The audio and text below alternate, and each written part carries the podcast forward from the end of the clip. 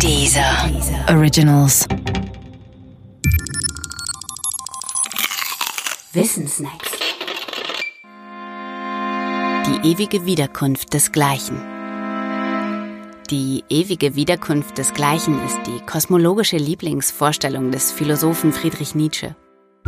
Sie besagt, alle Geschehnisse im Universum stehen in einer Reihenfolge und diese Reihenfolge wiederholt sich wieder und wieder und wieder und wieder und wieder und wieder und wieder und wieder und wieder und wieder und wieder und wieder. Nietzsche war kein Kosmologe, obwohl er mit dem Gedanken des Studiums der Kosmologie gespielt haben soll. Für Nietzsche war die philosophische Frage wichtig, was es für Konsequenzen für das menschliche Dasein hätte, wenn die ewige Wiederkunft auf unser Universum zuträfe. In seiner Schrift Die fröhliche Wissenschaft schildert er das Problem so.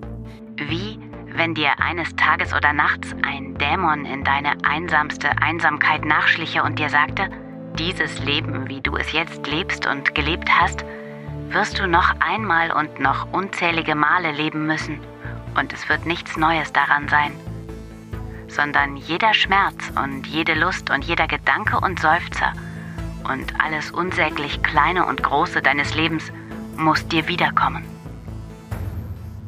Ja, was sagt man da? Für Nietzsche war dieser Gedanke jedenfalls faszinierend, weil zweischneidig. Einerseits betrachtete er ihn als die größte Kröte, die es im menschlichen Leben zu schlucken gilt. Denn bei allem, was ein Mensch tut, müsste er sich immer fragen, ob er das, was er tun möchte, wirklich unendlich viele Male tun möchte. Jede Entscheidung für oder gegen etwas wäre damit tonnenschwer.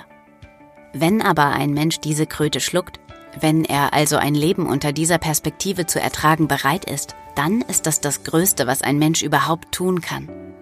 Es ist Ausdruck allergrößter Lebensbejahung. Andererseits erkannte Nietzsche aber auch, dass jeder Entscheidung im positiven Sinn ein tonnenschweres Potenzial innewohnt.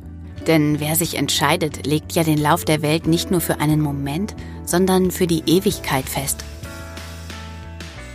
Das Einzige, was ein Mensch tun muss, ist Ja zu sagen und sich damit selbst zu ermächtigen, die Welt, jedenfalls soweit sie ihn betrifft, in seinem Sinn einzurichten. Soweit wir heute wissen, ist der Gedanke der ewigen Wiederkunft falsch. Unsere physikalischen Erkenntnisse liefern einfach keine Gründe dafür, warum es so sein soll. Im Gegenteil. Denn allein der Gedanke, wie es wäre, wenn Entscheidungen sich immer und immer wiederholten, kann die Entscheidungen selbst verändern. Und deshalb ist der Gedanke der ewigen Wiederkunft zwar falsch, aber dennoch hilfreich für manche. Und das ist nicht wenig.